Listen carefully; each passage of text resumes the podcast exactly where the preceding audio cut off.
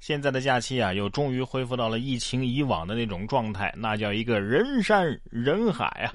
五一假期，西安城墙景区就迎来了客流的高峰，因此啊，还专门设了平均身高为一米八的唐武士，干嘛的？就是劝阻景区的一些不文明行为的。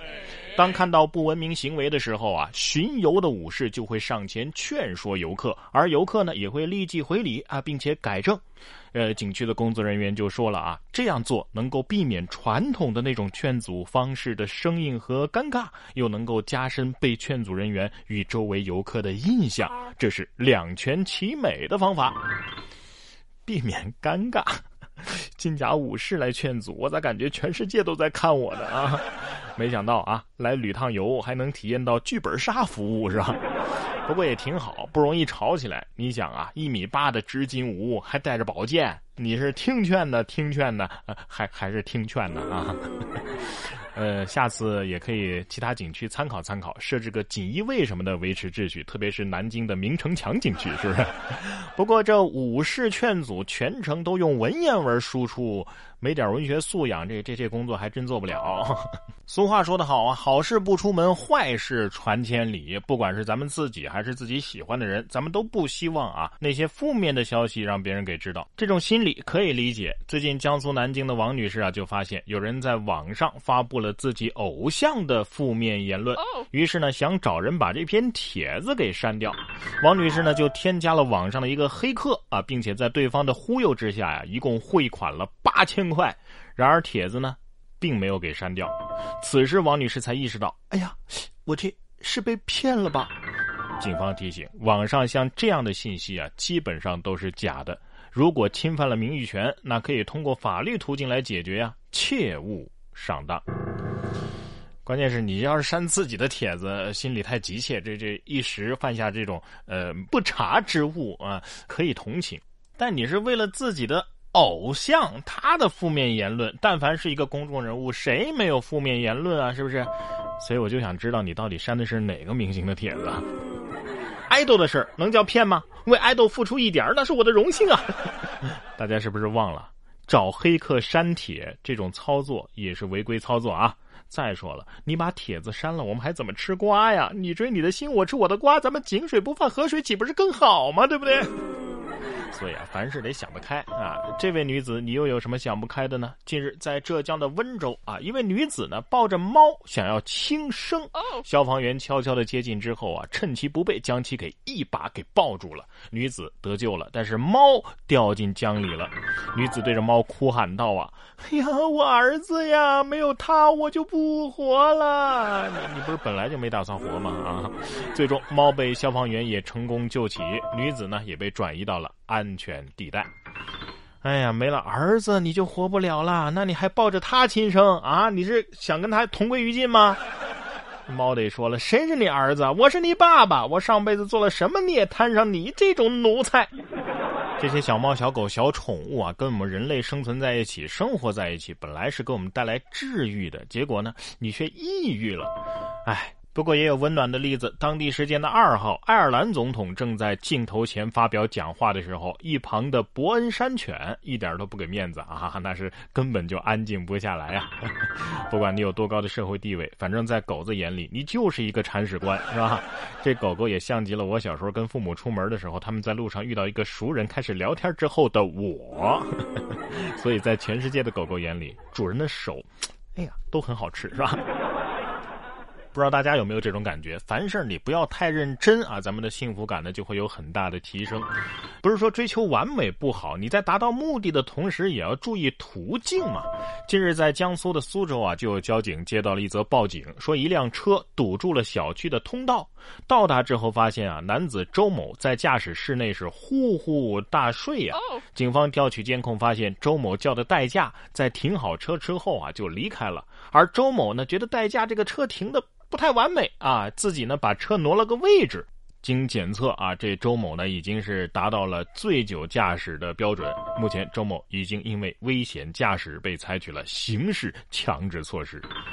这个强迫症就过于严重了，是吧？把自己都害进警局了。你都叫了代驾了，干嘛非得自己上手呢？这，唉，看样子这强迫症啊是不治不行喽，不是处女座吧？每个人的性格不同，习惯不同，生活的方式啊也就不同。日本的一档综艺节目啊，日前访问了一位常年没有缴过电费的家庭主妇。主妇表示啊，她于八年半前就与电力公司解了约，之后呢，每天是自己烧炭火来煮饭，顺便呢帮屋内增温，省下暖气费。她还在家里安置了脚踏式发电机啊，以便人工供电。八年下来啊，他一共节省大约三十万日元的电费。节目播出之后，许多观众都认为这主妇的省电方式是不是过于极端了？在室内使用炭火也很危险啊，对不对？唉，不过倒是挺会过日子。我要是有他一半会省钱，会穷成现在这样吗？啊，不过这也太麻烦了。嗯，懒人首先就被剥夺了资格，是吧？再说了，虽然说冬天能省暖气费，这夏天的空调费怎么办呢？是不是？不过像这样的生存能力啊，咱们是羡慕不来的。下面这位也是啊，五月四号，在美国的犹他州，根据《纽约邮报》的报道，一名四十五岁的女子在二零二零年的十一月二十五号在大峡谷神秘失踪了。近日呢，警方就使用无人机在国家森林内发现了这名女子。她告诉警方啊，这半年的时间里，她每天吃草、喝青苔，还喝河边的水。有一部分食物呢是游客提供的。呃，警方称，他们根据收集到的消息，认为女子啊是自愿留在峡谷中的，可能是想一个人静静。目前呢，她正在接受医院的治疗和心理评估。哦，大概是听明白了，这是一位想静静的野外生存专家。那么问题来了，他想的静静是谁呢？这家伙荒野求生的冠军，见到他都得叫声师傅呀，是不是？得亏是冬天，大型野生动物啊都去美美的冬眠喽。动物吃人，人吃动物更多，是吧？四月三十号，贵州遵义女子参照网上的短视频方法，想要吃一种小动物，那就是我们非常喜闻乐见的，特别是在夏天非常爱吃的小龙虾。结果呢，她就把这些小龙虾放进洗衣机里洗了啊！打开洗衣机的盖子一看。小龙虾全都变成了碎渣渣，只剩龙虾壳，根本没法再吃了。当事人周女士啊，说是因为孩子呀考试考得好，她就花了二百五十块钱买了十斤虾，用洗衣机洗了二十分钟，结果小龙虾就成这样了。周女士称，觉得自己有点搞笑，视频敢说，她就敢学，真的是傻傻的感觉。二百五这个价格，真的不是在内涵些什么吗？啊？这一时不知道是该心疼小龙虾呢，还是心疼这洗衣机呢？从此以后啊，每穿一件洗好的衣服，都能想起当时的感觉吧。小龙虾死的太惨了，好好的小龙虾变成了虾酱了。我预测呀，未来一段时间他家的衣服可能都是带有小龙虾味儿的。洗衣机得说了，今后我可能还要承担破壁机的任务，我好累呀！千万不要让老板知道你有本职工作以外的任何技能，他们只会觉得你很方便，成为免费的劳动力。今天节目最后呢，有一个消息要跟大家分享啊，就是有的朋友已经知道了，然哥的读书会啊，目前正在给大家做活动。活动还有最后几天的时间，但凡是现在加入到然哥读书会当中的用户，可以免费的拿走一个复古蓝牙音箱啊，也有收音机的功能，但是数量有限，咱们送完为止。然哥读书会在这里呢，为大家精选了一百本好书啊，内容横跨心理学啊、经济学啊、历史啊等等十大领域，每本书我都为您做了十五分钟以上的精解拆读的音频节目。有句话说得好，有书相伴，人生不再孤单。